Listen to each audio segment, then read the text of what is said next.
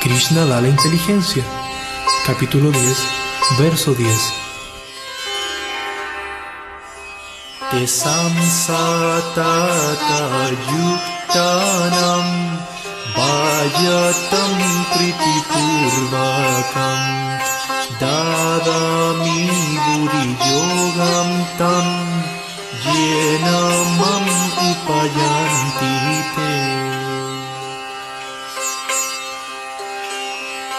a quienes están siempre así ocupados, adorándome con actitud amorosa, les doy inteligencia armoniosa por la cual se acercan más a mi lado.